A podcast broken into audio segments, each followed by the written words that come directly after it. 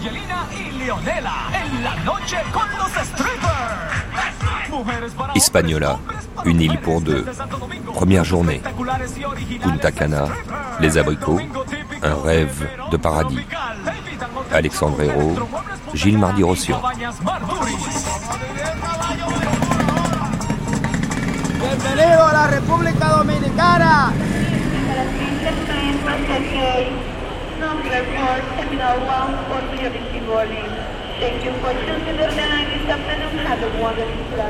Toronto, Halifax, euh, Bogota, Miami, San Juan, New York, Détroit. Il manque euh, aussi des vols pour euh, Paris, j'imagine, pour le Québec. Christophe Saladin, si il y a 500 ans passés maintenant, Christophe Colomb débarquait à la Isabella, là-haut au nord de l'île, pour euh, fonder la première colonie. Aujourd'hui, la moitié des touristes, c'était 4 millions de touristes qui viennent en République dominicaine. Euh, c'est ici à Punta Cana, donc à l'extrémité est de l'île, qu'ils débarquent. Euh, la moitié des 4 millions, c'est ça? C'est ça. Environ 1 600 000, 1 700 000 touristes, euh, mais un peu plus maintenant débarquent. Sur les 4 millions, il y a la partie aussi bateau de croisière. Mais en fait, la- l'aéroport de Punta Cana, c'est environ 1 700 000 touristes euh, par an qui débarquent euh, pour rester dans la zone de Punta Cana, Bavaro, euh, Club Med, voilà. Qu'est-ce que ça représente ça d'ailleurs, cette, cette zone-là de Punta Cana? Parce que si cet aéroport euh, a été construit à la fin des années 70, c'était pour accompagner justement l'énorme boom touristique auquel était destinée cette île. Ouais. Enfin cette île, pardon, la République dominicaine. La République dominicaine est devenue une puissance touristique réellement à la fin des années 80. Mais c'est vrai que le, promoteur de cet aéroport a anticipé euh, le mouvement et a construit l'aéroport dans les années 70, à l'époque où le Club Med s'est installé ici en 1978, puisque le premier hôtel à s'installer dans la zone a été le Club Med. Ensuite, le Club Med a été complètement dépassé et ce sont des grands groupes espagnols, style Barcelo, qui ont pris en fait euh, le rôle de leadership sur la zone. Et aujourd'hui, on doit avoir à peu près euh, 44 000 chambres euh, dans la zone. Donc c'est énorme. Et c'est en fait la plus grande manne financière, la plus grande source de revenus, de devises pour la République dominicaine aujourd'hui. Ça doit représenter à peu près 3 milliards, 3 milliards et demi par an. Et ensuite, la seconde source de revenus de la République dominicaine, ce c'est la diaspora en fait. Ce qu'on appelle ici les, les remessas ou remittances en anglais. Euh, mais le, le tourisme est effectivement la principale source de revenus de la République dominicaine. C'est énorme. Comment on a vendu cette République dominicaine, qui est aussi euh, la moitié de votre pays, puisque vous êtes franco-dominicain Euh, on l'a vendu. ouais, c'est d'abord un tourisme de masse ici. hein, c'est-à-dire Voilà. la stratégie touristique de développement euh, en République dominicaine a été essentiellement axée sur le tourisme de masse, c'est-à-dire le remplissage d'hôtels.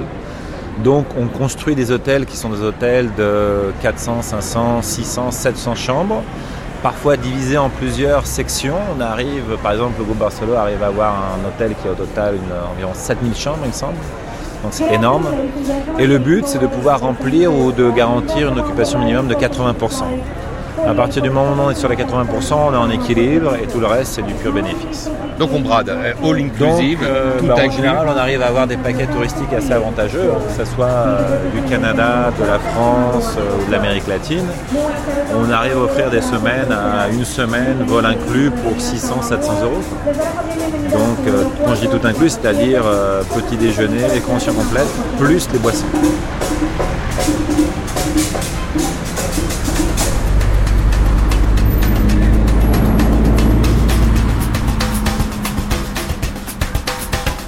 The Dominican Republic is located east of Haiti, on the eastern two thirds of the island of Espanola, between the Caribbean Sea and the North Atlantic Ocean. Henri Hébrard, directeur de la Chambre de commerce dominico-française. Bah, déjà, je pense, je pense qu'il y a beaucoup de, beaucoup de gens qui arrivent à Punta Cana qui savent peut-être même pas forcément qu'ils sont en République dominicaine. Je crois que c'est intéressant, euh, c'est intéressant dans le marketing un petit peu du tourisme en République dominicaine peut-être, euh, je sais pas si ça fait partie de l'intelligence euh, des gens de Punta Cana, mais c'est vrai qu'aujourd'hui, euh, Punta Cana est une marque comme Cancun peut être une marque. Il y a peut-être même des Américains qui vont à Cancun, qui savent pas qu'ils sont au Mexique. Donc je pense que ça c'est ça c'est très clair. Donc il y a une chose qui est Punta Cana, qui est aujourd'hui très clairement un des plus gros succès touristiques dans la Caraïbe. C'est plus de la moitié des touristes qui arrivent en République dominicaine.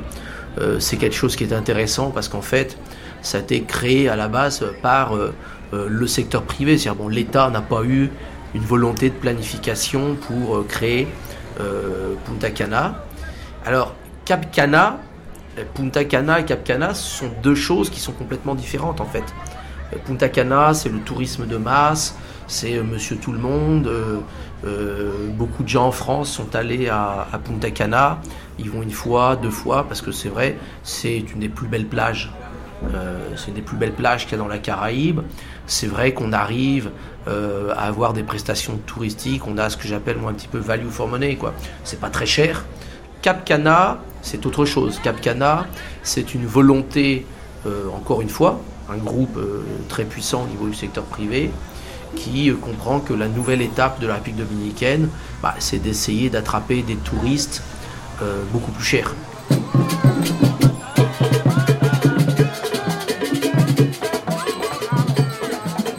Cap à l'Est. Nous avions pour ce voyage à Hispaniola décidé d'arpenter symboliquement le territoire de la seconde île de l'arc par sa taille, après Cuba, en nous rendant à ses deux extrémités, et pour cela, dans un premier temps, atterrir dans le sud-est de la République dominicaine, devenue la principale destination touristique des Caraïbes. Christophe, notre hôte franco-dominicain qui nous avait accueillis à l'aéroport, possédait des entrées dans l'univers de la finance et le monde des investisseurs rapaces, pullulant dans un pays encore présenté comme un pays neuf où tous les fantasmes sont possibles. Il avait préféré nous épargner la visite d'un hôtel lambda et nous conduire à Cap Cana, dans le NEC plus ultra des récents projets immobiliers réunissant des investissements internationaux colossaux. Île à vendre. Bienvenue au paradis. Bienvenidos al paraíso. Donc ici, ici, si je comprends bien, on est euh, rentré euh, dans une partie du paradis. 120 km quadrados. De esto que ustedes están viendo aquí, alrededor de un 25% de lo que se está desarrollando. Cap Cana, environ 120 km et environ 25% du projet est en développement actuellement. Las amenidades principales que va a tener Cap Cana son la marina, o va a tener capacidad para más de 1200 botes cuando esté totalmente desarrollado. Il va y avoir une marina avec 1200 euh, anos. Vamos a tener seis campos de golf. Six terrains de golf. Dentro de las amenidades o diferentes atractivos de Capcana también va a estar el área hotelera. Donc à part la marina et le terrain de golf, on va aussi avoir une aire hôtelière. Igualmente, como desarrollo futuro dentro del área hotelera, vamos a tener un Trump Ocean Club. Il va y avoir un club de plage euh, Trump, Donald Trump, hein, le, le, grand entrepreneur immobilier euh, new-yorkais.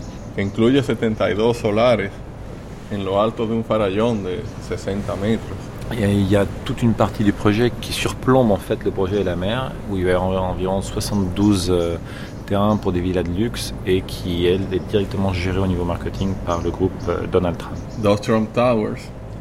Deux tours Donald Trump. Un spa con hôtel. Un village spa-hôtel.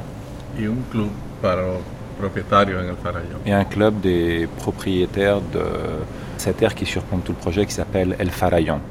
Capcana tiene alrededor de 8 km y medio de frente al mar. Cap Cana, au total, environ 8 km et demi de front de mer. 5 km et, 5 km de plage. También tenemos un área de apoyo que es eh, Las Canas, Ciudad Las Canas. Y ahí es donde se encuentra el Colegio Internacional Bilingüe, la universidad, el área comercial, et il y a toute une aire en développement ou qui est déjà développée où il y a, disons, les structures d'appui, c'est-à-dire bureaux, lycées, centres sportifs, euh, réfectoires pour employés, euh, logements aussi pour employés, etc.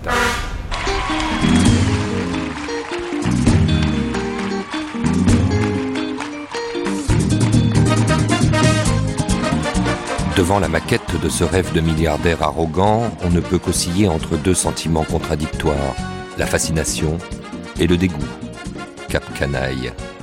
Le pouvoir d'un argent qui semble illimité et s'exprime ici dans ce qui représenterait plus qu'un simple complexe hôtelier, une nouvelle conception de ce que pourrait être le nouveau monde du 21e siècle versus caribéen, lisse, beau, doux, sans défaut, propre, ségrégué, cloisonné, autonome, hors du temps, un rêve d'île ou simplement d'isolement, celui peut-être de la démesure, niché à la pointe extrême orientale d'Hispaniola, si souvent convoitée, et que connaissait bien Delia Blanco, une anthropologue française qui depuis longtemps en a sillonné tous les recoins. D'abord, c'était l'Est, c'était surtout l'affaire des Français. Il y avait euh, le Club Med, qui était un bon rendez-vous. Euh, et après, il y a eu les Espagnols avec qui ont pris Bávaro. Et maintenant, c'est portes ouvertes aux Américains. Monsieur Trump, là. Exactement, vous êtes dans, son, dans son rêve, là, voilà, presque. Voilà.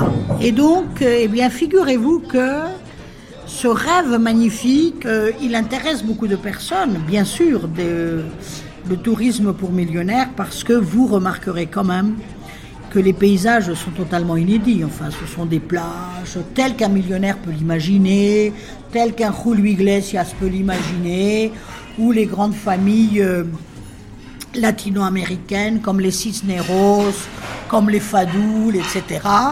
C'est-à-dire, c'est cette espèce de rêve de la Caraïbe rattrapée.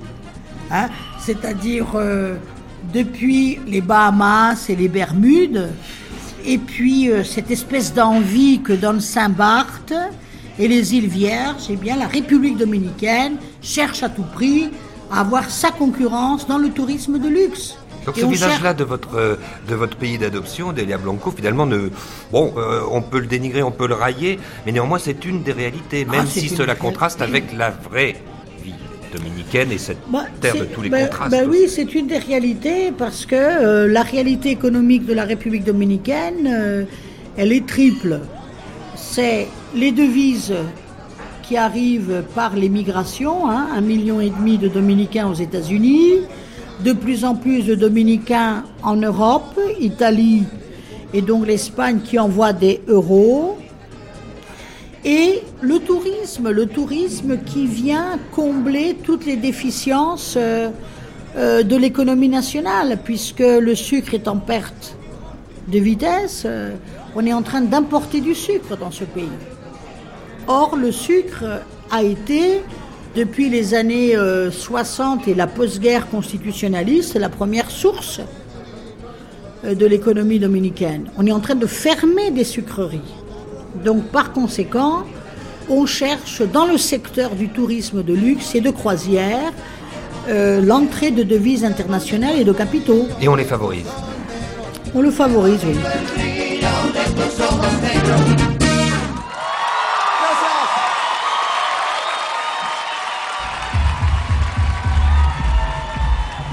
le slogan euh, de Cap Cana, El nuevo gran destino del mundo, la nouvelle grande destination du monde. Euh, c'est ça, c'est la nouvelle destination au monde. Et c'est vrai que la République dominicaine, c'est un pays qui avant, on va dire, euh, avant le milieu des années 90, était, était vraiment pas sur le radar de beaucoup de monde au niveau du commerce, au niveau de l'économie. Quand on parlait de la République dominicaine, c'était soit parce qu'il y avait une catastrophe, soit parce qu'il y avait euh, les histoires de politique, euh, Trujillo, euh, après euh, L'intervention les- américaine. l'intervention américaine, les années Balaguer, etc. Je crois qu'une des réussites quand même de la République dominicaine, et euh, disons-le clairement, oui, euh, je pense que des grosses réussites euh, de Lionel Fernandez, surtout dans sa première gestion, c'est d'avoir réussi à mettre, euh, à placer sur la carte du monde la République dominicaine. Dans la carte du monde des affaires, c'est le pays d'Amérique latine, même plus que le Chili, qui a eu la plus forte croissance économique euh, sur ces 50 euh, dernières années. Euh, c'est un pays qui aujourd'hui, c'est le, il n'y a que 6 pays au monde qui ont signé un traité de libre-échange et avec les États-Unis et avec l'Union européenne. C'est fabuleux. Donc c'est vraiment un pays où encore beaucoup de choses sont possibles. Je crois que c'est ce qui... que sur le reste, c'est vrai qu'il y a encore beaucoup de confusion sur République dominicaine, Saint-Domingue, Haïti. C'est-à-dire que si on arrive à Punta Cana, quand on est touriste et qu'on ne sait peut-être même pas qu'on est en République dominicaine, on peut arriver à l'aéroport de Santo Domingo en pensant qu'on est dans un pays euh, qui s'appelle Saint-Domingue.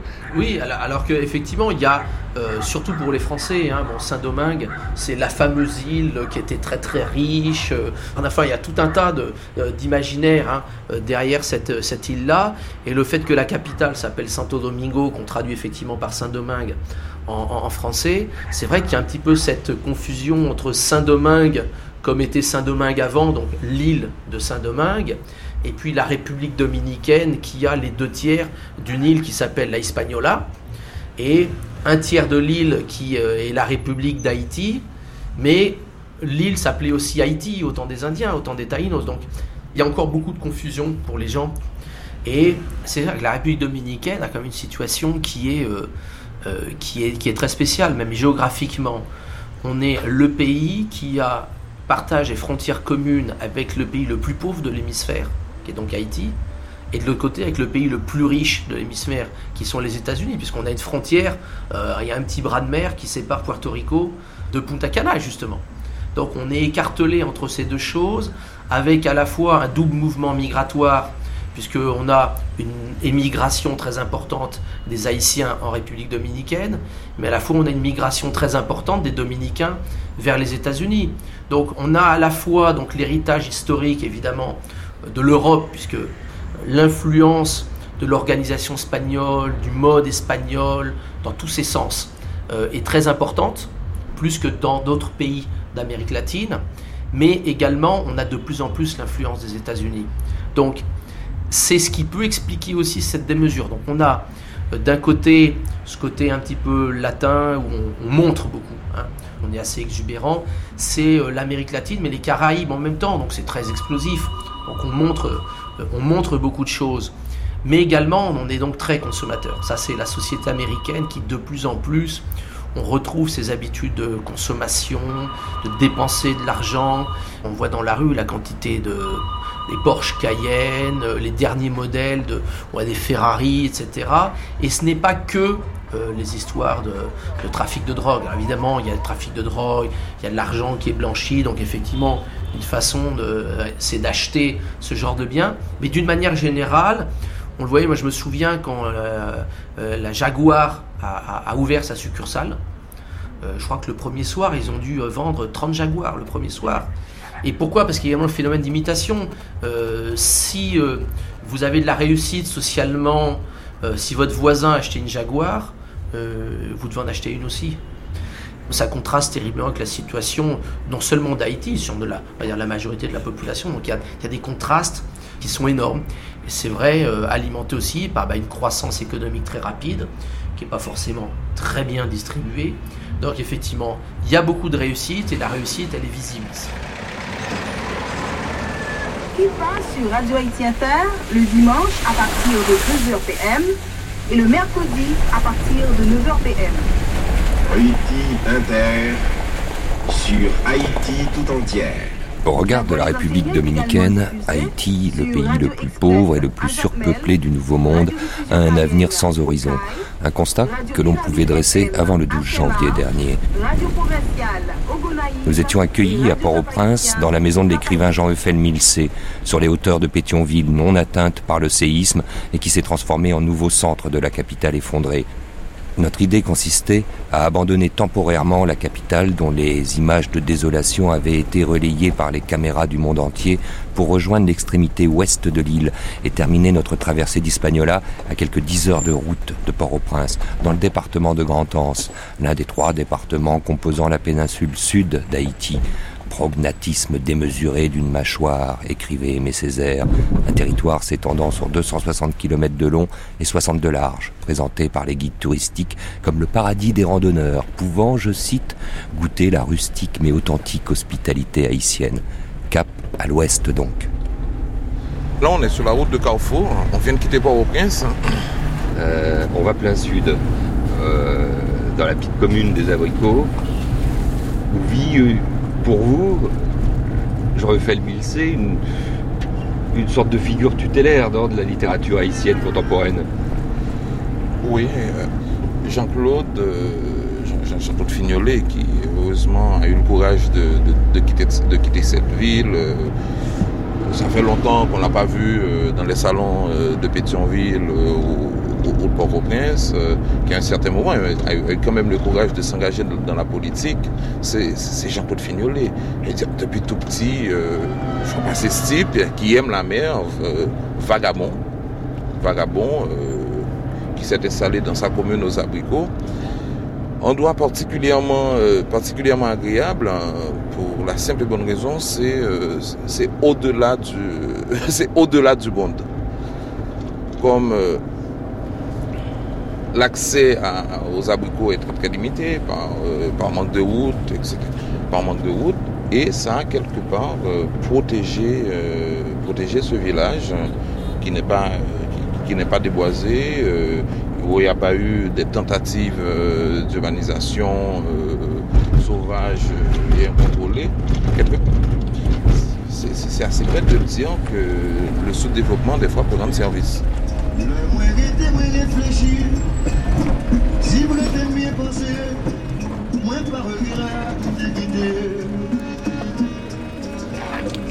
Pour affronter les routes chaotiques, il nous avait fallu louer un puissant 4x4 à prix d'or, conséquence de l'inflation galopante des prix provoquée par l'afflux de blancs, comprenez étrangers en créole, présents autour des gravats. Une fois atteinte la ville d'Écaille, la dite route du sud ne ressemblait plus qu'à une piste traversant la péninsule du sud au nord et faisant passer les pavés de Paris-Roubaix pour un autoroute feutrée.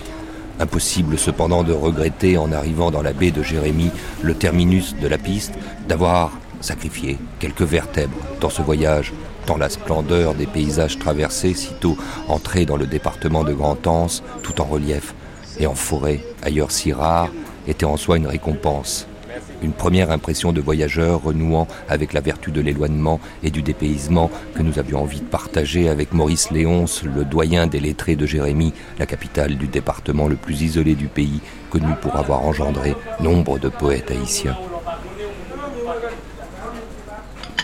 La route a été longue, hein, figurez-vous, euh, monsieur Léonce. Vous savez d'où on vient? De On vient de Port-au-Prince.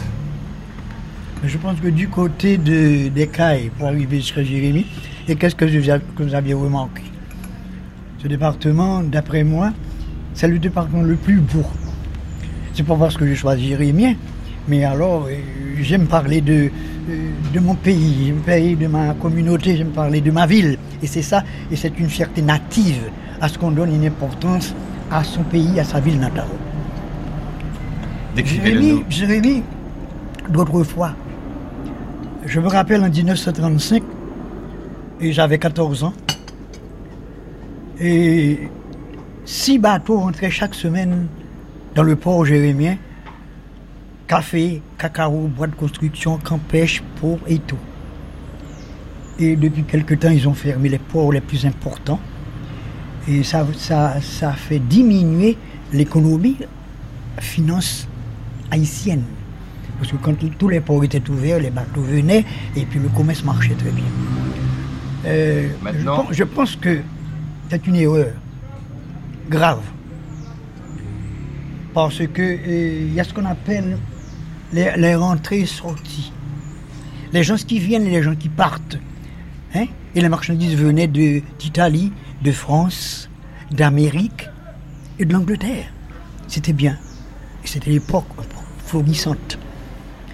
Et l'époque de 1915, euh, la Grande Guerre mondiale, euh, Jérémy était riche.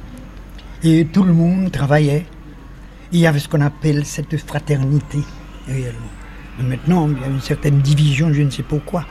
Et c'est ce point. Et puis on a perdu trop d'intellectuels, de, de belles têtes. Voilà. Et quand un pays n'a pas de, euh, ressources intellectuelles et naturelles, c'est un pays qui, qui s'effrite, qui doit s'effriter. Moi, je suis optimiste. Je suis convaincu que qu'un jour, Haïti aura une autre physionomie. Et à propos de ce pays, à propos de Grand Temps, on, part là maintenant euh, pour rejoindre euh, l'écrivain Jean-Claude Fignolet, qui, est mhm. l'écrivain maire de ah, ce petit village des Abricots. Oui, oui, oui, c'est un homme, c'est un homme important et qui mérite beaucoup de respect aussi. Parce que lui, il, fait un travail pour les abricots. Et il, il est représentatif. Il représente avec prestige et dignité Haïti. Et tout l'étranger le connaît par ses œuvres. Et du fond du cœur, je lui souhaite bonne chance et du succès. Un monsieur que j'aime beaucoup, que j'ai connu enfant. il était au collège Saint-Louis. Voilà c'est un homme sur lequel on peut compter. Et je lui souhaite beaucoup, beaucoup, beaucoup de succès. Et le bon Dieu lui rendra ça au centuple parce qu'il est conscient de, son, du travail qu'il fait. Ça fait honneur à sa famille aussi, à feu sa maman que j'ai connue, à feu son papa aussi. Il a de qui tenir et je lui présente mes sympathies du cœur. Apoui pa, son peyi mgeye men, Zalches nou pa genyen, pou ve admon. Apoui pa, son peyi mgeye men, Zalches nou pa genyen, pou ve admon. Di menay mwen te genyen, Mwen bati nan wan dalamon.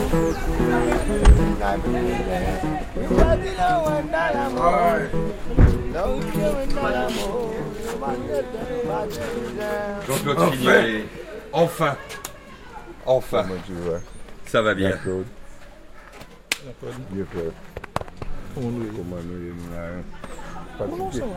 Vous avez le bonjour de Maurice Léonce. Ah! Je vous ai sans doute raconté toute la Grotance en, très peu de mots, en quelques instants, parce que c'est pratiquement pour le moment, c'est la mémoire vivante, tu vois, de la Grotance. Parce que quand même, Maurice doit avoir dans les 80 ans. Il, va, fêter bientôt son 89e anniversaire. c'est une référence. Bon, et après, euh, Jean-Claude Fignolier, quand vous accueillez comme ça les impénitents voyageurs qui viennent jusqu'à cette extrémité-là de l'île d'Hispaniola, vous leur dites euh, quoi? Je leur dis d'abord bonjour au nom de la population des abricots et en mémoire des Indiens, parce que quand même, quand même, c'est la référence absolue pour nous, tu vois. Et on s'accorde à croire que nous sommes toujours le paradis, bien que de plus en plus on glisse vers l'enfer. ici aussi. Ah oui, ici aussi, tu vois. Et c'est vrai qu'on oscille entre ces deux sentiments quand on, quand on prend la route, euh, qu'on quitte Port-au-Prince en ce moment dévasté, qu'on prend cette route qui est complètement euh, chaotique, qui est parfois plus proche de la piste, même s'il y a des travaux. Hein. Oui, de, réhabilitation, de reconstruction même. Et quand on arrive euh, dans ce département de Grand-Anse, on a l'impression tout de même d'un paysage euh, qui ne devient plus hostile, magnifique, presque vierge.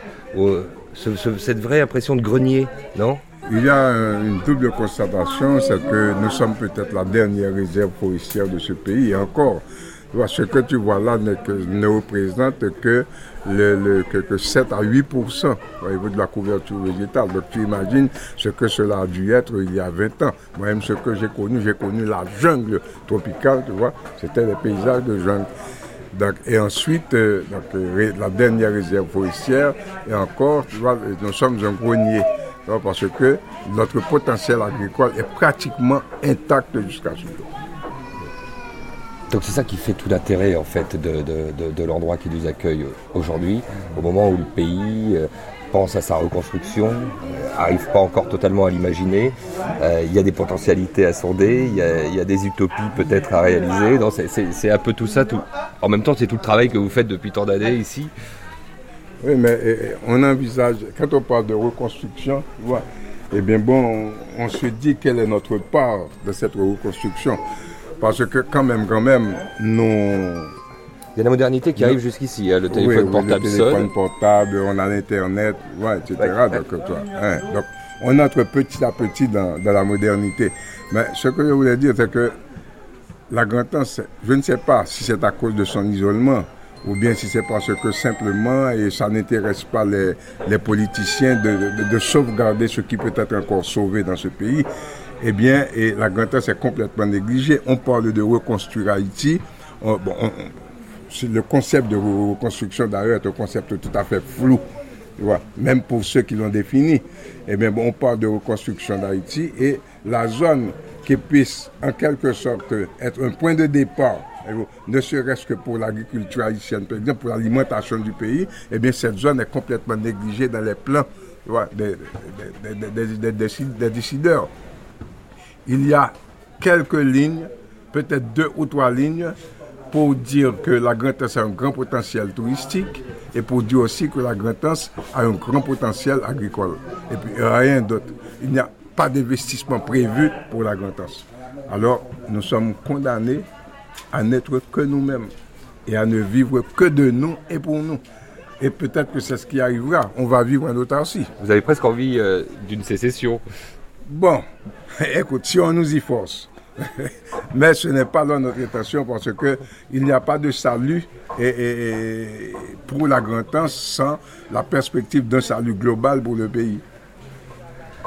On va se poser, on va, je ne sais pas si on va trouver euh, de quoi euh, déjeuner euh, grâce aux produits de la mer, parce que Oui, oui, j'avais demandé, au type là de, de- de- de vous faire, de vous préparer à déjeuner, donc je ne sais pas s'il euh, si- il m'avait dit oui, donc on va voir. Et puis après, on va sonder euh, toutes ces potentialités, cette petite histoire de ce village grâce à vous. Euh, parce qu'il y a des romans aussi qui prennent son inspiration de cet endroit-là, de cette péninsule. Et euh, juste souffler un peu, parce que c'est aussi ça hein, dont il est question, c'est qu'ici, euh, on va peut-être prendre la, la mesure d'un temps un peu différent qui Oui, s'écoule. Ici, tu sais, c'est peut-être. il y a une certaine approche de l'éternité. Pour nous, le temps est un temps indéfini. Et pas qu'une heure pour l'éternité.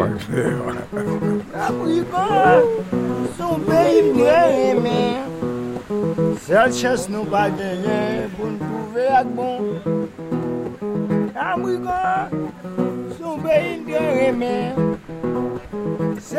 nou pa genyen pou nou bon Di menay mwen te genyen Mwen wan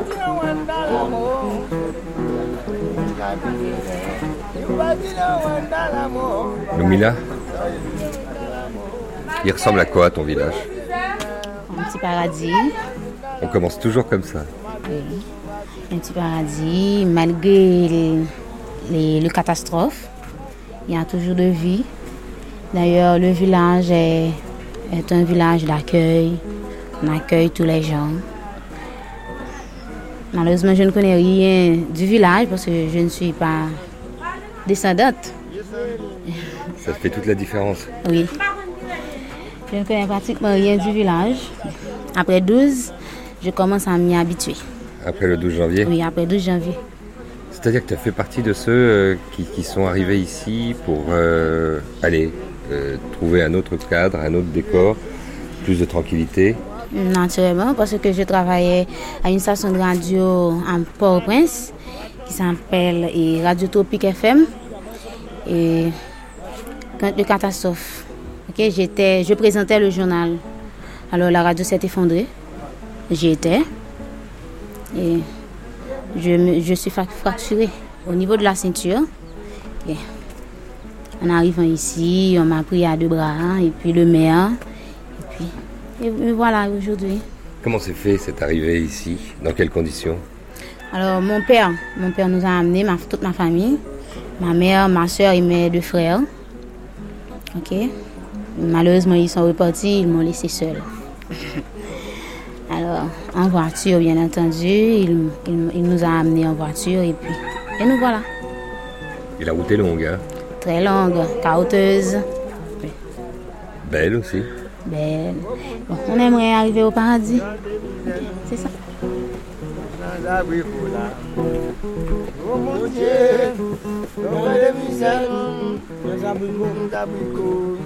Oh matin, jeune manger. La feuille. Jean-Claude Fignolet, vous avez été épargné. Vous avez eu conscience le, le 12 janvier de vivre euh, ici euh, une catastrophe que, de, de mémoire d'Haïtiens on n'avait jamais eu à affronter. Et qu'il y a eu euh, toute cette population déplacée qui a posé rapidement un problème pour vous, Jean-Claude Fignolet, puisque vous avez même écrit euh, des appels de détresse euh, submergés que vous étiez par quelques 8000 personnes 8000 venues. personnes, 8660 qui nous sont tombés dessus du jour au lendemain. On n'était pas préparés. Et notre seule chance a été d'avoir une bonne récolte de, de, de- de vivres alimentaires. Et ça nous a préservé d'une catastrophe alimentaire certaine. On aurait eu une crise alimentaire majeure si on n'avait pas eu une très bonne récolte d'igname, de pois Congo, de bananes, de, de, en fait, de, de- de vivres. Et on a craint, personnellement ça a été ma crainte. En tant que maire? En tant que maire, que les réserves s'épuisent vite. Et bien bon, ça a tenu. Et par chance, nous sommes en train maintenant de faire la soudure avec la récolte de fruits à pain, avec la récolte de mangue. Et ce sont deux, deux aliments d'appoint tu vois, de l'alimentation haïtienne. Non pas avec l'arrivée de l'aide humanitaire. Non, l'aide humanitaire, ça me. En fait, c'est, une goutte d'eau. Donc l'aide- l'aide alimentaire ne s'accommode pas non plus de cette notion-là qui serait si nécessaire selon vous, Jean-Claude Fignolet, à la reconstruction de ce pays, c'est-à-dire aussi euh, la décentralisation. Bon. Actuellement, la Grande-Anse est en train de mener un combat, un combat contre les vieux démons centralisateurs du pouvoir euh, de Port-au-Prince, de la République de Port-au-Prince. Et, les, les 12 maires, les 12 maires se sont réunis le 15 février. Ils ont décidé d'émettre euh, un un arrêté et par lequel euh, ils revendiquent leur droit à l'autonomie et ils ont décidé d'avoir une politique de décentralisation voilà, par rapport au pouvoir central. Ici, rien n'est simple dès qu'il s'agit de politique.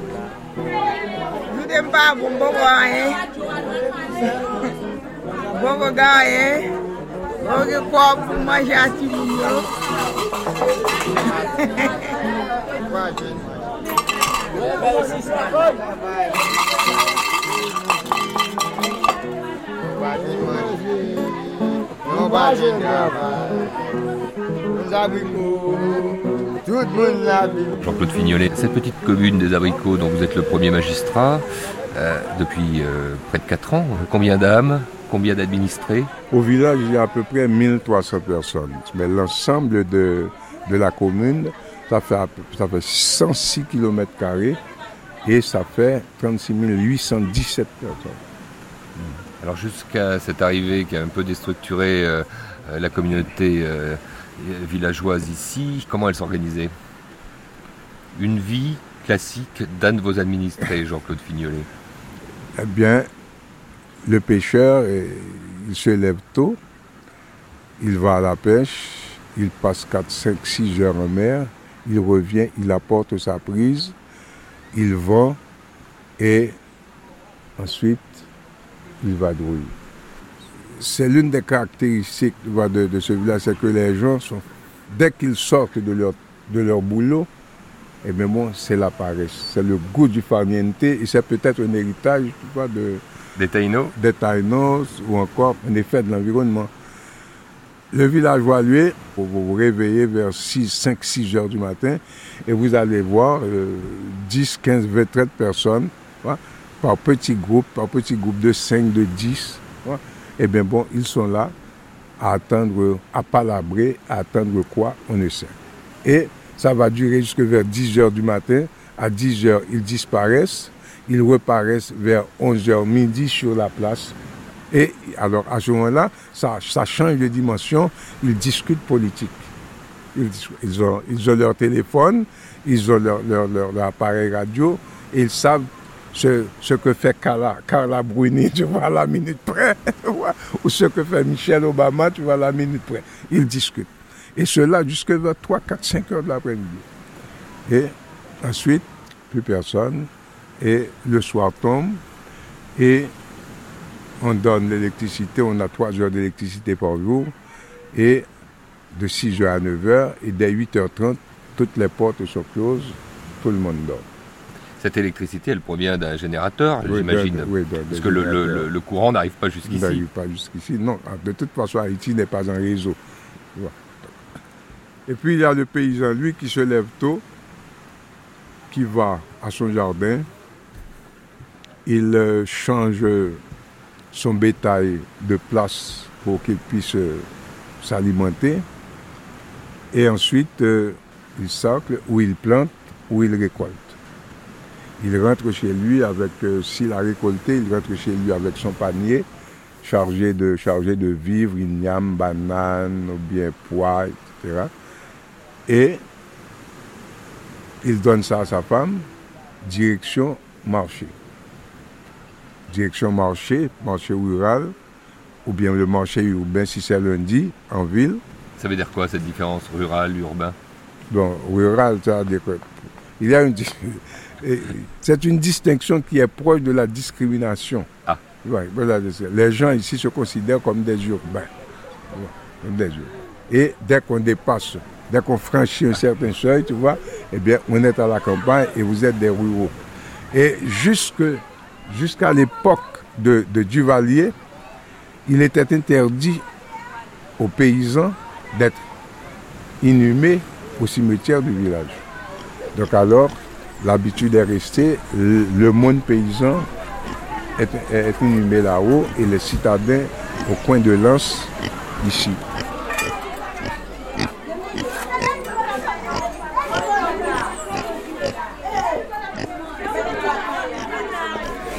Vous vous interrogez sur notre présence.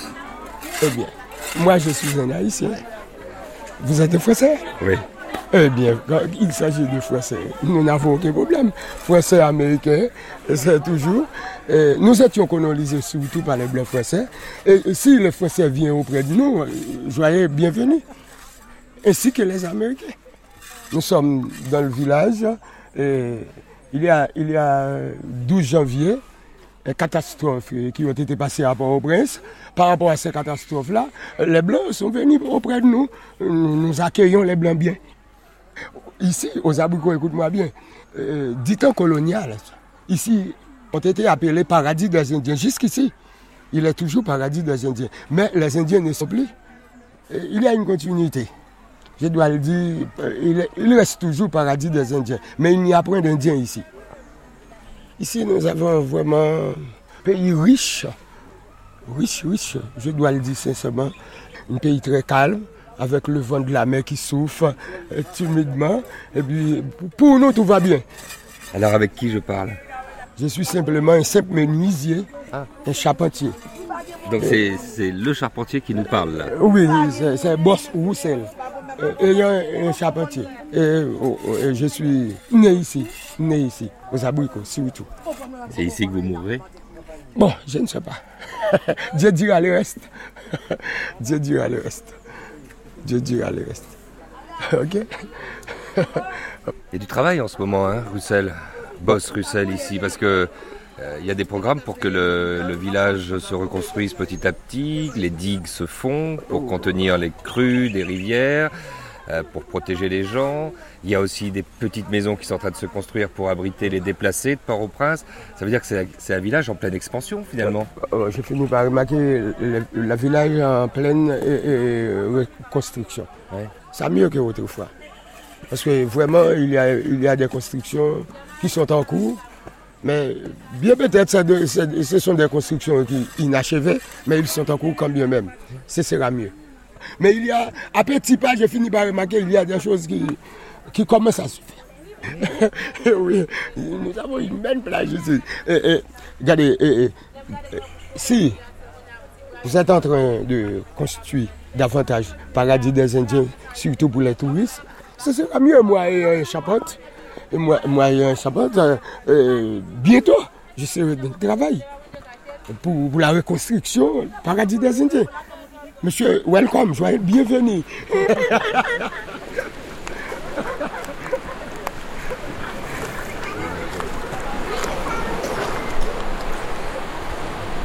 On est où là, Jean-Claude Fignolet C'est la grande rue C'est la grande rue, c'est la rue euh, Antoine Janvier. Et c'est la rue qui mène à la rivière. Et dans le temps, quand j'étais gosse, c'était le quartier pauvre du village. Mais à présent, avec euh, la pêche, parce que ce sont, ils sont pour la plupart des pêcheurs, et la pêche est une activité très très rentable, et ils se- ils s'enorgueillissent à présent d'être les bourgeois du village.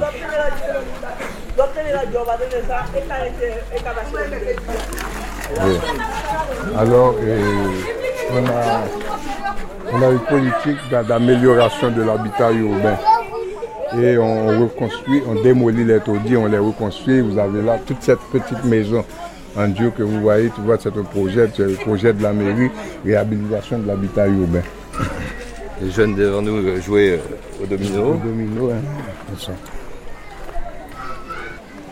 Et donc là, au bout de la grande rue, c'est... Euh, C'est la rivière. Donc voici les- la flotte motorisée. Donc nous avons un superbe plan d'eau ici, c'est la rivière des abricots, la grande rivière des abricots. Et ça sert de, disons, de port de pêche aussi. Alors là, on a affaire à quel genre de, de bateau? Et on a de, de- de petits bateaux de pêche qui ont été construits en Colombie. Et ce sont des semi-vies. C'est-à-dire des bateaux, tu connais, il y a les coques en V. Et ils tiennent très très très bien la mer. Et sinon, alors après, on a. On a les pirogues, tu vois. Et ça nous remonte au temps des Indiens. Tu vois. fait. Ça peut- rien n'a changé. Regarde le type là-bas. c'est- là, Cette a société avant, pêche et cueillette. Un télescopage du temps. Le passé, le présent. Ben, c'est l'avenir qui a le grand point d'interrogation. Même si euh, on continue à s'interroger beaucoup sur le, sur le passé. Malheureusement, c'est pour ne pas en tirer les enseignements nécessaires. Nous sommes un peuple pratiquement sans mémoire. Sans mémoire. On se contente de vivre au présent, on ne s'inquiète pas de savoir comment préparer l'avenir.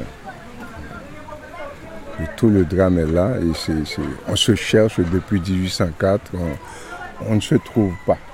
On se cherche, mais on ne se trouve pas. Il y a tout de même quelques mythes fondateurs. Enfin, quand je dis mythes, j'aurais, j'ai peut-être tort là aussi, mais Oui, mais le la drame, fierté nationale se construit Oui, sur quelque on- chose. On, fétichise ces mythes. On ne réfléchit pas sur ces mythes. On, les fétichise. Et on se contente comme si c'était quelque chose de définitif dans notre vie de peuple. On peut euh, utiliser les mythes pour, pour faire des projections sur l'avenir, pour se modeler un devenir. On ne peut pas continuellement vivre sur les mythes.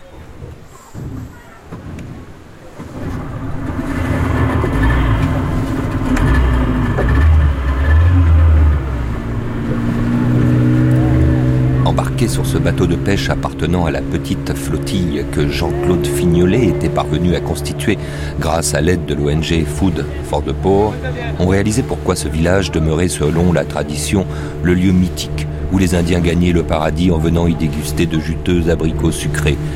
Le premier magistrat Fignolet avait tenu à ce qu'on se rende au-delà de la baie du village et sa longue plage bordée de cocotiers vers l'anse seringue qui ressemble encore aujourd'hui à une préfiguration de l'Éden, au point qu'en voyant apparaître cette nouvelle baie et sa langue de plage blanche au milieu d'une nature intacte, nous pouvions nous représenter sans trop d'efforts d'imagination ce que l'amiral explorateur avait découvert 500 ans auparavant en accostant au nord du pays, dans le môle Saint-Nicolas.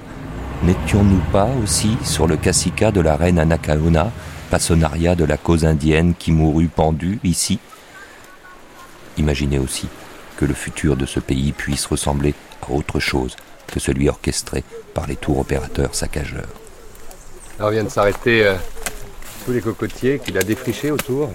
C'est vrai que si on prend, euh, si on prend ce qui nous entoure, cette nature absolument vierge, euh, on sent que ça pourrait être une très bonne affaire pour un promoteur immobilier. hein.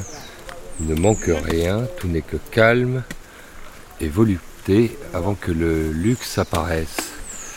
J'ai des souvenirs de Punta Cana en tête, c'est pour ça que je dis tout ça. Quand ici on dit, euh, c'est les Indiens hein, qui disaient ça, les, les Taïnos, que c'était ici le paradis, vous, euh, vous le pensez encore? Oui, c'est à ce paradis. là. Ah ben bien sûr que c'est le paradis. Oui, mais est-ce que c'est le paradis des Haïtiens? Bon, vous connaissez, d'ailleurs, tout regarde tout doit pas même longueur.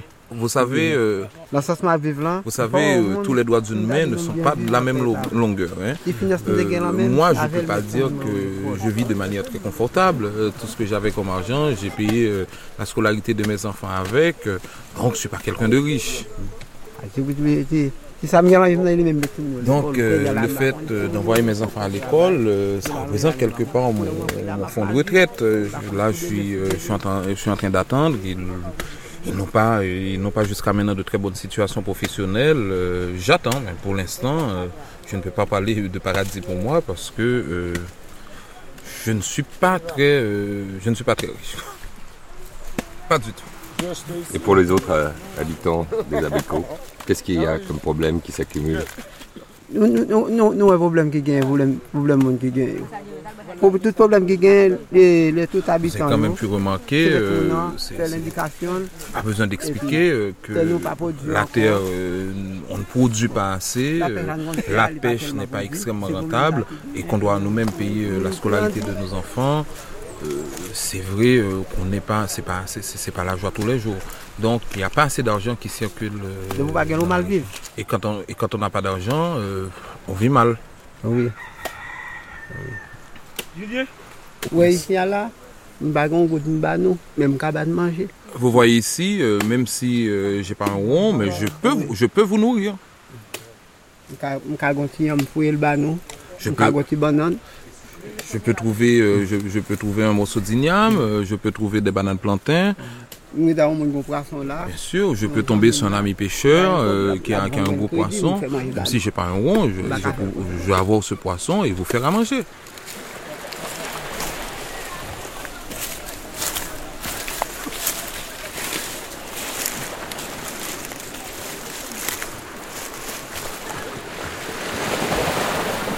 On oublie peut-être une, une catégorie importante à vos yeux de la, de la population, ce sont euh, les enfants. Eux aussi ont un emploi du temps. Oui, personnellement, en tant, que maire, et quand je me souviens que j'avais dû aller à Jérémie pour pouvoir trouver une école, hein, parce que on- il pas d'école aux abricots à l'époque, et c'est à Jérémie que, que j'ai dû aller pour être instruit. Et quand on voit maintenant le spectacle, il y a des dizaines, des dizaines et des dizaines d'enfants qui arrivent de tous les coins. Il y a de trois directions, ils viennent de la plaine, qui viennent de l'autre côté de la rivière et qui viennent de ce coin-là de, de, de, Birotte, tu vois. Et avec euh, des uniformes euh, très très colorés, des uniformes bigarrés, et bien bon, je t'assure, bon, on se dit que au moins euh, ces gens-là, peut-être ces enfants, sont en train de, de, de, de- de se créer un avenir. Parce que de mon temps, j'ai été le, le- le troisième ou le quatrième abricotin à passer son bac. Maintenant, chaque année, ils sont des dizaines. Je te fais répéter les devoirs, ok? Isaac. Première question. Comment s'appelle notre pays? Deuxième question. Où est, où est situé Haïti? Haïti est situé dans la rivière des Antilles, à l'entrée du globe du Mexique. Waouh Comment s'appelle celui qui a découvert Haïti? L'homme qui a découvert Haïti s'appelle Christophe Colomb. Qui était Christophe Colomb? Christophe Colomb était né à d'Italie en 1451. Il fait le service de l'histoire. Quand Christophe Colomb découvrait-il Haïti? Christophe Colomb découvrit Haïti le 5 décembre 1492. Avant Noël. Quel nom Christophe Colomb donna-t-il à notre île d'Haïti?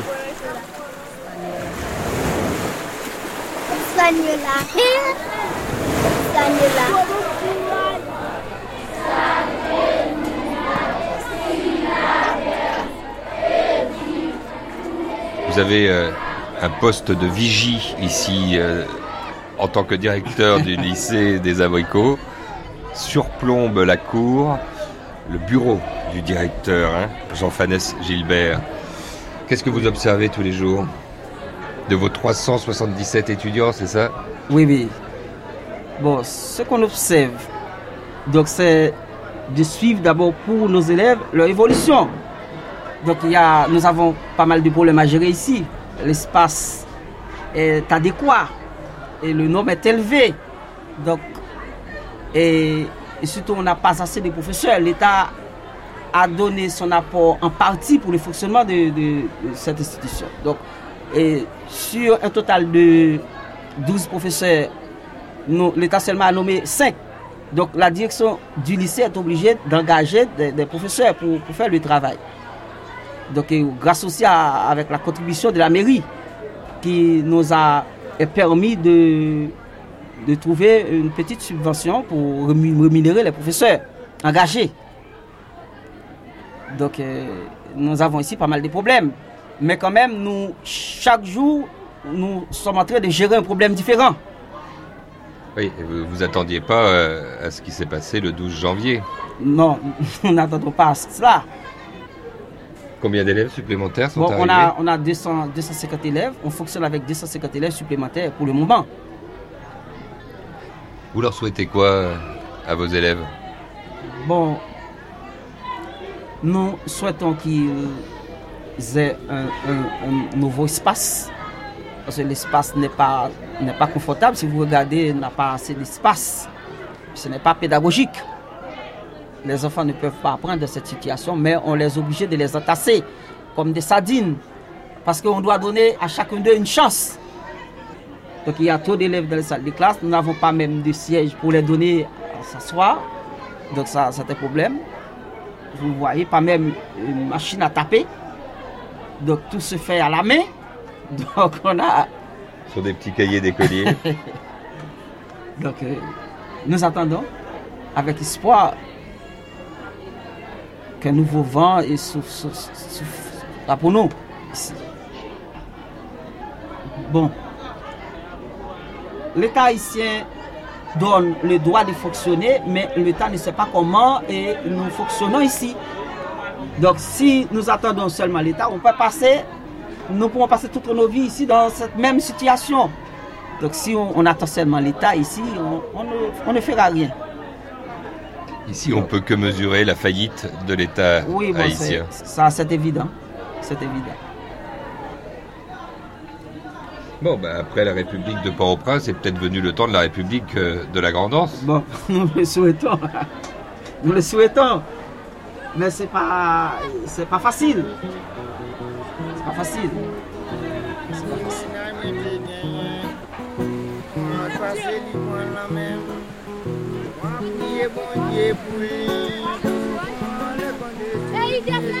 Ce qui est palpable là, en tout cas, euh, c'est l'harmonie.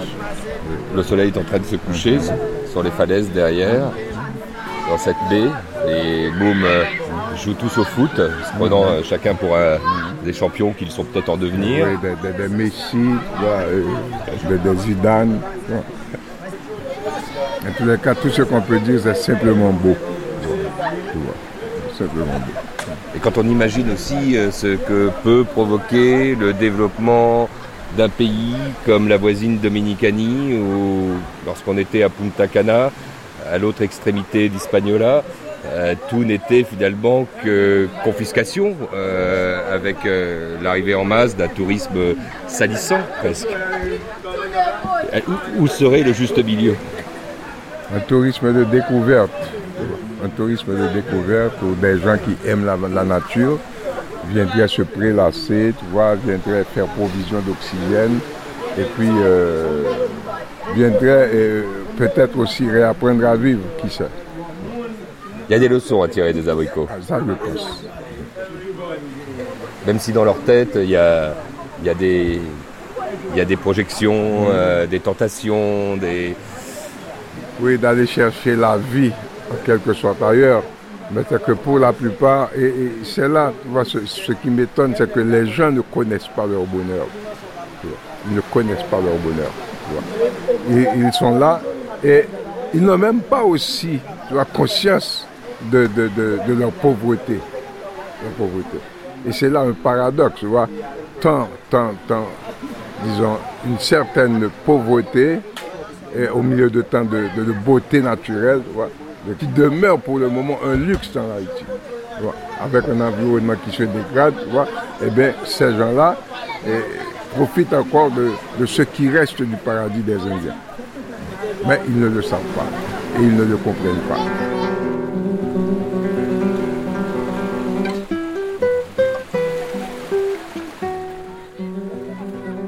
Hispaniola, une île pour deux.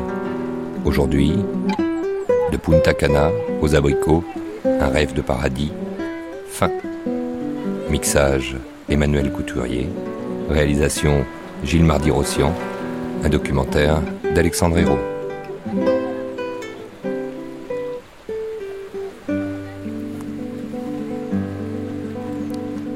on prolonge sur France Culture le temps du documentaire avec celui de la rencontre pour cette dernière demi-heure de cette première journée passée à Hispaniola.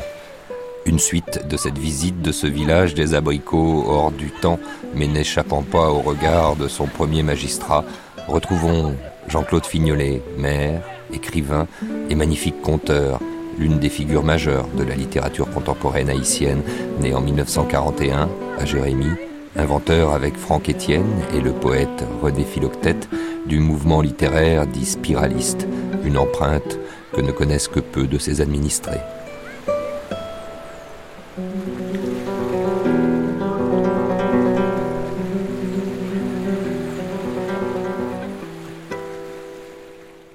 Alors, essayons de remonter un peu, euh, Jean-Claude Fignolet, avec vous. Tout d'abord, est-ce que vos administrés euh, connaissent chez vous ce qui vous fait connaître de l'autre côté de l'océan? Oui, est-ce qu'ils est lisent?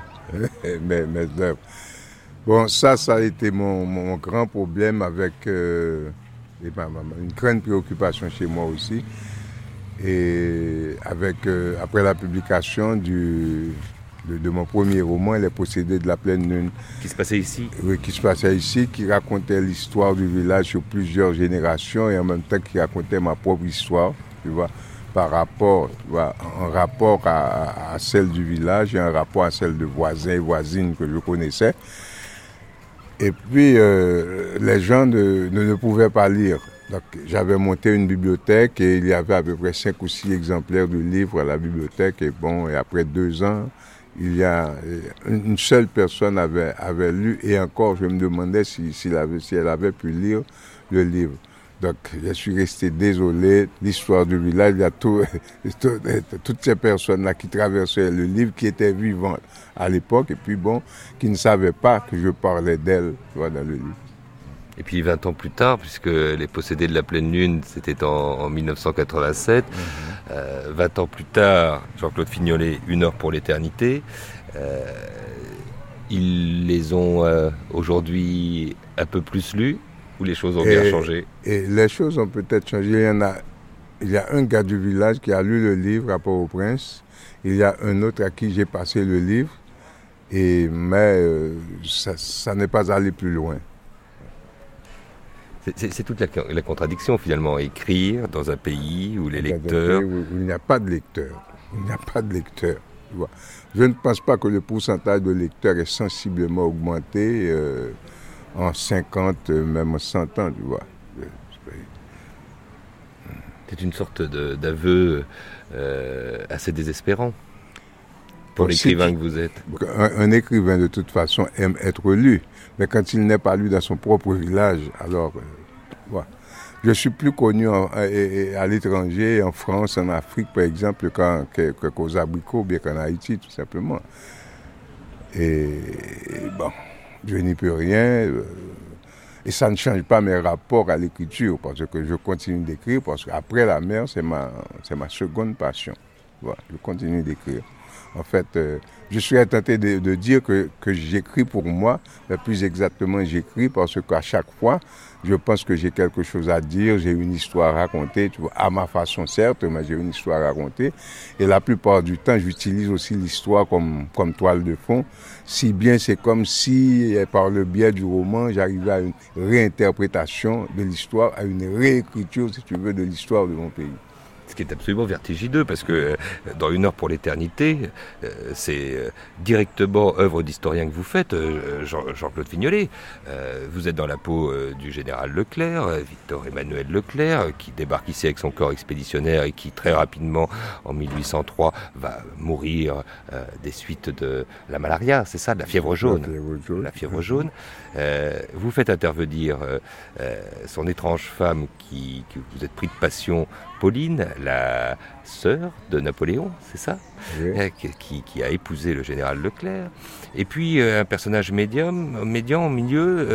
Euh, voilà, la, femme à tout faire, la, confidente. La confidente aussi.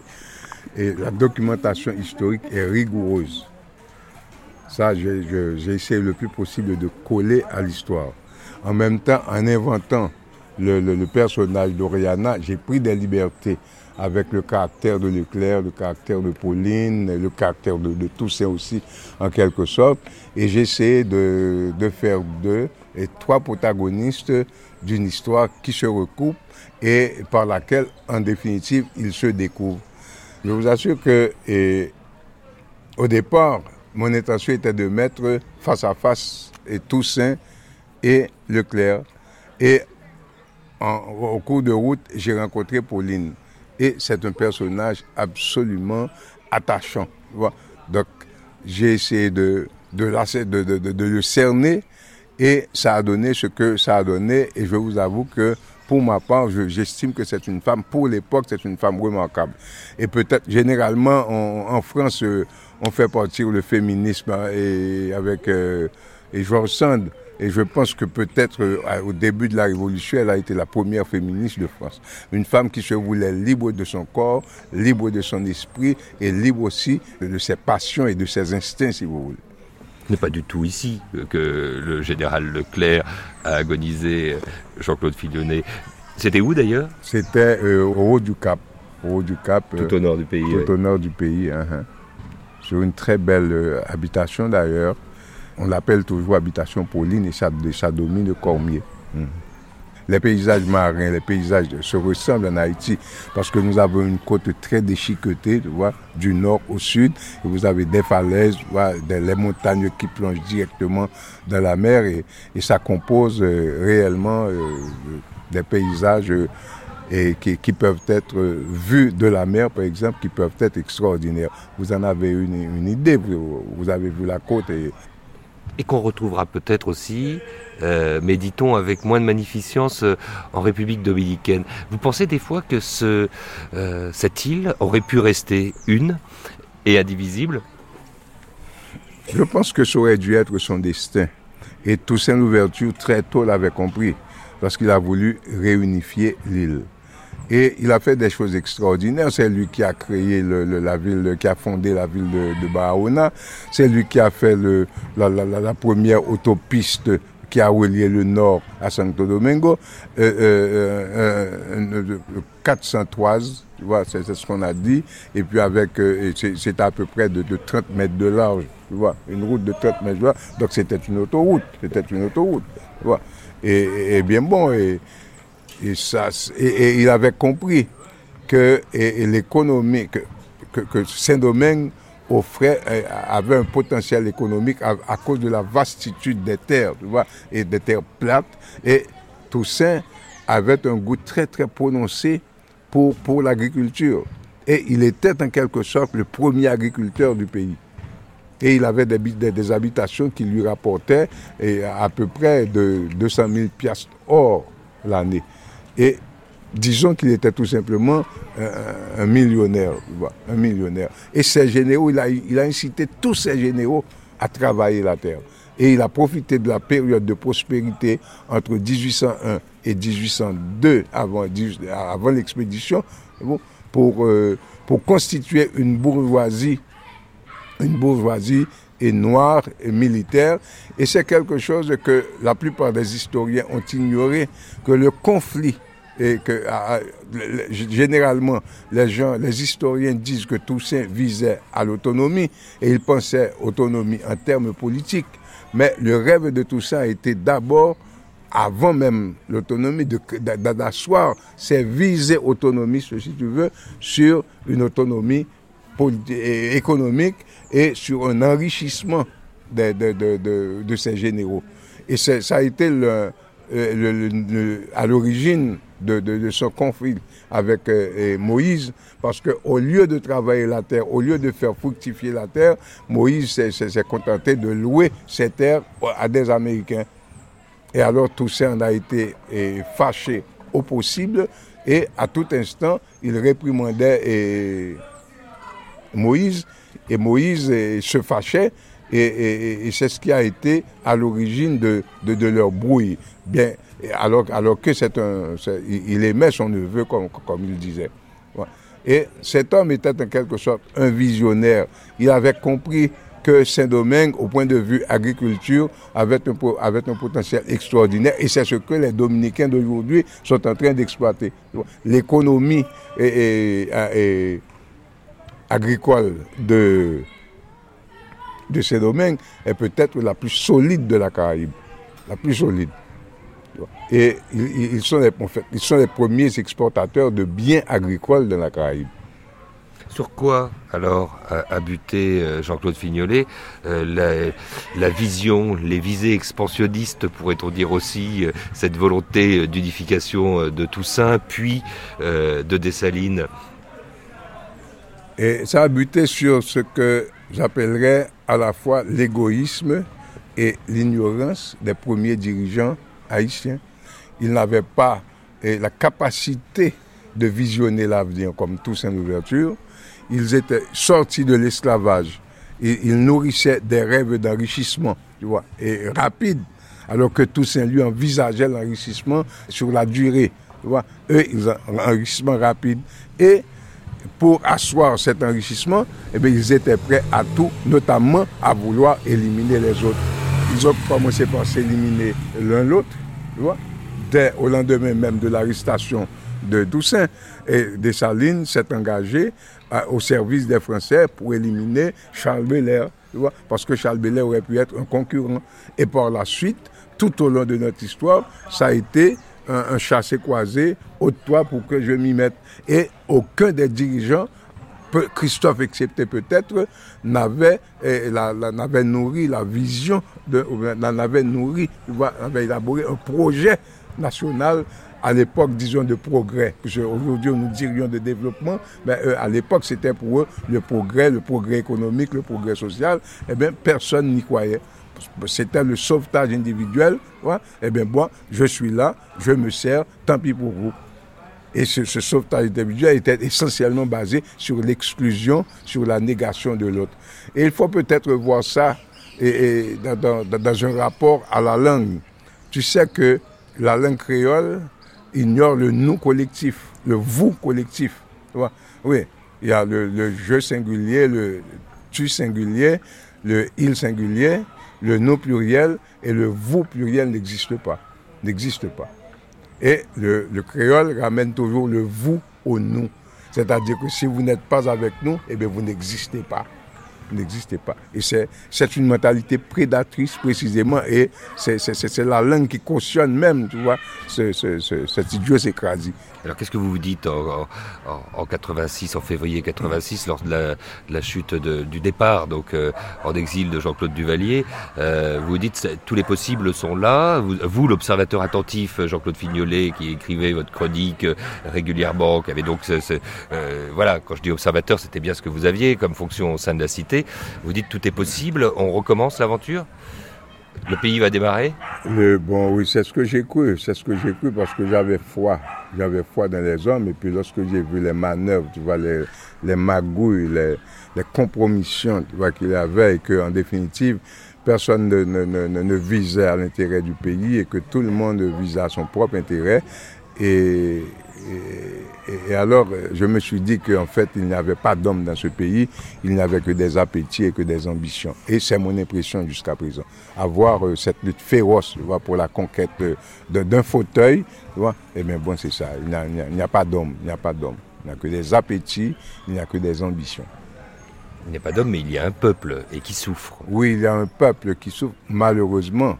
Malheureusement. et ce peuple-là, tout au cours de son histoire, chaque fois qu'il fallait choisir entre un homme, tu vois, et les intérêts d'un autre, il a toujours choisi d'être du côté des intérêts de l'autre plutôt que de choisir. Et, on a, l'exemple d'Anténor Firmin, par exemple, et de, Nord. Le peuple a préféré un satrape à un homme euh, comme Anténor Firmin, qui était une valeur et qui était une probité absolue. Tu vois. Il avait fait ses preuves ou pas comme ministre. Ensuite, quand il a fallu choisir entre Rosalvo Bobo et, des, gens, des, gens, soumis aux occupants, les Haïtiens ont plébiscité, tu vois, les gens soumis à l'occupant. Donc, tout récemment, quand il a fallu choisir entre Maninga, vous et, d'autres, eh bien, bon, ils ont préféré les autres. Vous, écartez, c'est pas parce que je suis dans l'église, euh, devant l'église euh, de, votre mairie, enfin de, pardon, de votre municipalité, euh, Jean-Claude Fignolet, vous, écartez un, président que le peuple semble avoir en masse choisi en 1990, Jean-Bertrand Aristide. Oui, eh ben c'est ça que je vous dis, le peuple choisit toujours, tu vois. C'est comme une fatalité, tu vois. Le peuple choisit toujours ce qui est le moins bon pour le pays et en conséquence ce qui est le moins bon pour lui. Mais bon, pour lui, eh tout le monde avait cru que cette fois-ci, eh bien bon, le pays avait une chance de trouver quelqu'un qui, aimait le pays, qui, pensait peuple, tu vois. Mais cela n'a pas suffi. Cela n'a pas suffi. Et les gens, par la suite, et- et c'est une conséquence, les gens maintenant se disent que on ne mettra jamais plus un pauvre au pouvoir. Parce que croire que le petit père des pauvres allait avoir une attention spéciale pour faire sortir les gens de leur pauvreté, eh bien bon, ça a été une illusion, une, une, trahison. une- une cruelle illusion. Le type ne, le type, n'a pas trahi. Les- moi-même, je ne veux pas l'excuser, mais les gens croient qu'il qu'il- qu'il- qu'il- qu'il a trahi ses vœux premiers, mais, mais ce n'est pas vrai. Lorsqu'on a appris à le connaître, on a vu que, eh bien bon, il était tout naturellement porté vers son destin d'enrichissement et d'enrichissement par n'importe quel moyen.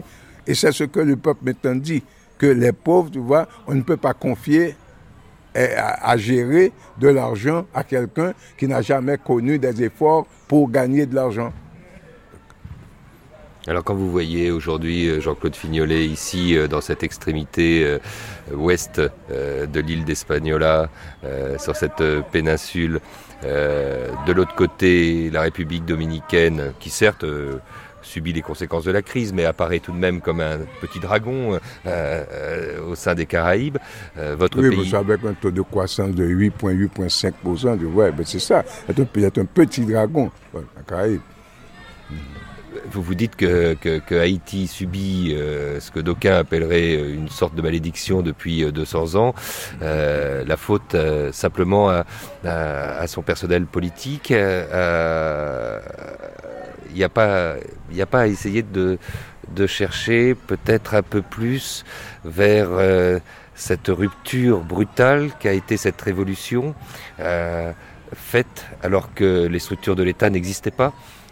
Bon, et je me rappelle euh, quand j'étais en, en terminale, il y avait un professeur euh, d'histoire qui disait que le grand malheur de ce pays, c'est que l'État haïtien est né avant la nation haïtienne. C'est-à-dire que nous avons raté de faire l'expérience, nous avons raté d'apprendre à vivre ensemble. Tu vois?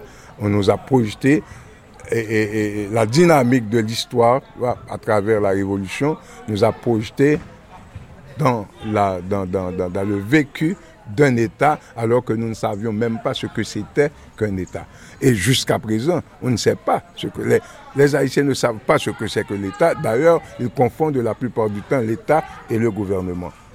Et ça, pose un problème et qu'il faut souligner. On parle de malédiction haïtienne, mais la malédiction haïtienne n'est-elle pas, et ce qu'on appelle la malédiction haïtienne, n'est-elle pas la conséquence du faible niveau d'éducation, euh, de, de, de, de- ce peuple? Partout où la démocratie s'est développée, eh bien bon, on a vu que eh, y avait un peuple et surtout des classes moyennes instruites, des classes moyennes instruites, parce que la démocratie postule le dialogue, postule les échanges. Et, il y a des débats d'idées, il y a des formations d'opinion, alors que ici, ça n'existe pas. Et- Lorsqu'un journal tire, par exemple, à, à, à 5000 exemplaires, tu vois, c'est- et, se réclame d'être le plus fort tirage des journaux haïtiens, mais comment pouvez-vous que les gens puissent connaître des opinions qui sont débattues dans les journaux, des opinions politiques? La radio, eh bien, ok, là, maintenant, grâce à la révolution du transistor, tout le monde a la radio, tout le monde écoute la radio, mais le problème, c'est que je- j'en fais l'expérience chaque jour, j'en fais l'expérience chaque jour, le langage, tu vois, des gens de la radio, articulé autour parfois d'une mauvaise maîtrise du français, eh bien bon, ce créole-là qu'il parle, eh bien, ça n'atteint pas le peuple. Les gens ne comprennent, ils, ils entendent, mais ne comprennent pas nécessairement ce que. Et je me rappelle, il avait un prêtre, le père Level, je cite ça toujours un exemple, qui vivait, qui était un curé de campagne, et qui, chaque fois qu'il devait négocier avec des paysans, il avait un homme à lui qu'il faisait appeler et il demandait, il, il parlait créole avec le paysan. Et chaque fois que le paysan lui disait quelque chose, et chaque fois que lui-même il disait quelque chose au paysan, il demandait à, à- l'homme de lui traduire ce que le paysan disait et de lui dire si le paysan avait compris ce que lui disait.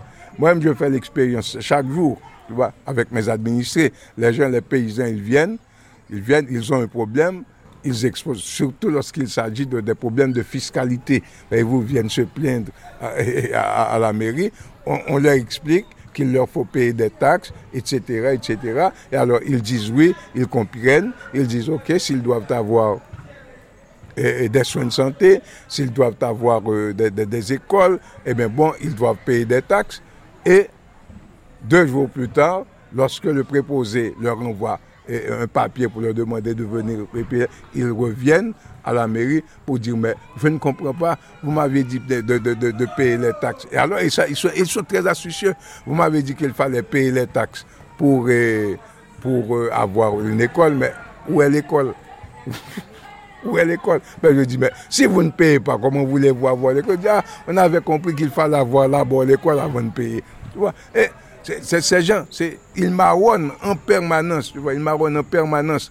Et ce peuple-là, comment lui expliquer un peuple, comment expliquer à un peuple ignorant, comment expliquer à un peuple ignorant des concepts comme démocratie, comme droit de l'homme En l'appliquant peut-être à l'échelle d'un village, puisque vous avez refusé, Jean-Claude Fignolet, toute responsabilité, le petit maire aujourd'hui des abricots, ou donc le grand maire des abricots, des petites, de la petite commune des abricots, à un moment donné, justement, euh, à, la chute de la dictature, euh, failli succomber à, la proposition que beaucoup vous faisaient de venir jusqu'à la présidence du pays. Oui, allez, à petite échelle, tu vois. J'essaie d'appliquer, j'essaie d'expliquer. Heureusement qu'on a une radio communautaire, tu vois. J'essaie de faire œuvre de pédagogue. Par exemple, je suis en train de mener actuellement un combat, surtout depuis cette affaire de, de, de, de, de- de 12 septembre où il y a eu un afflux de- de- d'enfants et de gosses, tu vois. Euh, j'essaie d'expliquer qu'il est interdit de frapper les enfants. Eh bien bon, jusqu'à présent, les gens n'arrivent pas à intérioriser ça, puisque pour eux, il faut dresser les enfants. Il faudrait, et non pas les élever, non pas les éduquer. Alors, c'est toute une histoire. C'est-à-dire, nous avons une tradition d'autoritarisme, euh, euh, nous avons une tradition, euh, une tradition de, dictature, si vous voulez, qui commence à la maison même. hein, au foyer, dictature des parents sur les enfants et dictature des autorités sur, les, citoyens et dictature du gouvernement sur, tout le- sur l'ensemble du pays. Et moi-même, j'essaie d'avoir des rapports de proximité avec les gens, mais ils ne comprennent pas. Ils ne comprennent pas parce que un maire, eh bien, il doit être une personne presque inabordable. Donc quand je vais devant d'eux, c'est tout. Ils sont bien contents. Ils sont bien contents. Ils le disent. C'est pour la première fois que nous avons un maire qui vient vers nous. Ils le disent. Mais en fait, ils auraient préféré que ce soit eux qui viennent au maire. Parce qu'à ce moment-là, il y a une distance entre le maire et eux. Et cette distance s'appelle le pouvoir. C'est terrible.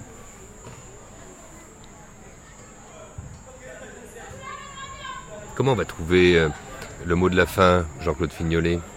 On ne peut pas euh, simplement évoquer euh, la possibilité aujourd'hui, avec ce que certains appellent une nouvelle donne, après le séisme, où toute l'attention du monde est braquée sur, euh, sur votre île, qui a été quelque peu oubliée, on peut le dire. Euh, on ne peut pas évoquer ensemble euh, un peu un futur différent, ou en tout cas imaginer. L'attention du monde, vous voulez dire la compassion du monde. Personnellement, je me méfie de la compassion parce que c'est une conséquence de l'émotion et c'est une mode et ça passe très vite. J'aurais préféré, tu vois, parler de solidarité du monde. C'est ce que c'est ce qu'on croit, tu vois. On en attend les résultats à partir de, à partir de la conférence de New York. Mais les premiers échos qui déjà nous arrivent, eh bien, ça nous dit que le, gros de l'argent va aller à d'autres plutôt qu'au peuple. Cela signifie que nous sommes condamnés. Nous nous condamnons parce qu'en en fait, je, ne veux pas eh, que, les autres peuples, que les, que les bailleurs servent de bouc émissaire. Nous nous condamnons parce qu'il y a un effort à faire. Il y a d'abord une prise de conscience à faire. Et à chaque soubresaut politique, on croit que le peuple haïtien naît à une conscience politique, naît à une conscience de ses problèmes, naît à une conscience de ses besoins, naît à une conscience, tu vois, qui, qui lui dicte la nécessité de se forger un avenir autre. Eh bien bon, à chaque fois, après les premiers moments de, ferveur révolutionnaire, si tu veux, eh bien bon, on retombe dans une sorte de, léthargie, une sorte de, fatalité, comme si ce que nous sommes, eh bien, on ne pouvait être autre que ça. Il faut très vite dépasser l'émotion, très vite dépasser la compassion pour investir dans la solidarité, c'est-à-dire dans le durable.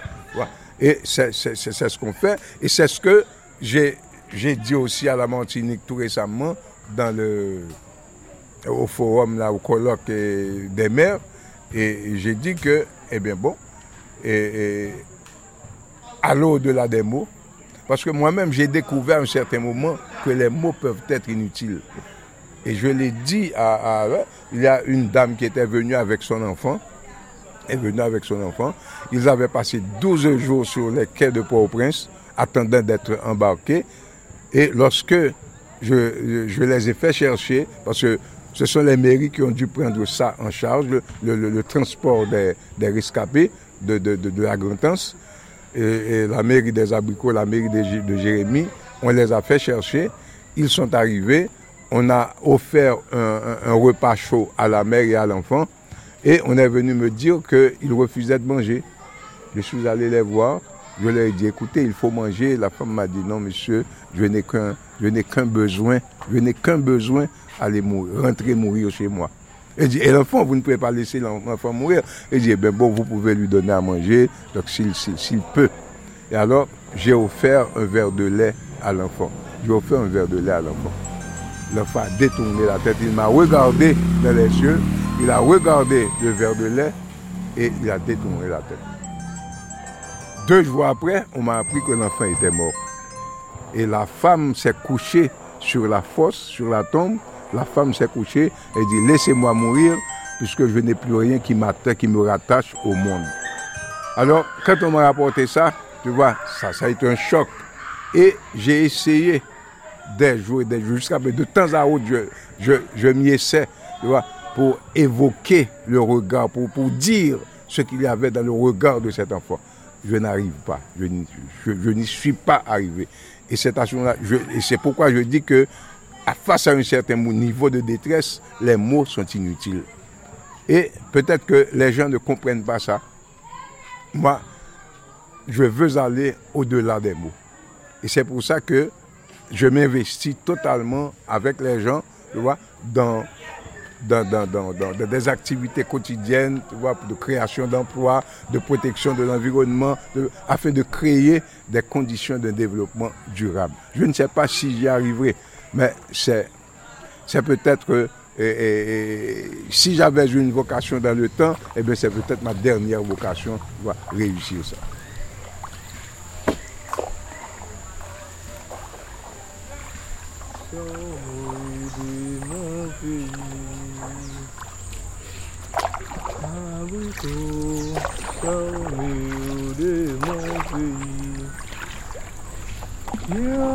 Pour terminer cette rencontre avec le premier magistrat Fignolet, qui m'avait fait comprendre pourquoi certains Haïtiens rencontrés à Port-au-Prince regrettaient encore aujourd'hui qu'il ne se soit pas présenté à la présidence de la République lors de la chute de Baby Dog en 1986, tant ce pays aurait besoin de cette clairvoyante bienveillance qui devrait pouvoir être appliquée à toute gouvernance, recommandons la lecture de son dernier et peut-être le plus beau roman, Une heure pour l'éternité, aux éditions Sabine Wispeiser.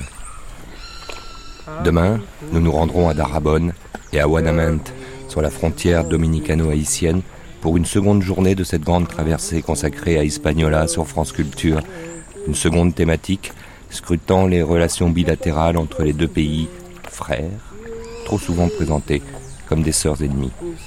À demain donc.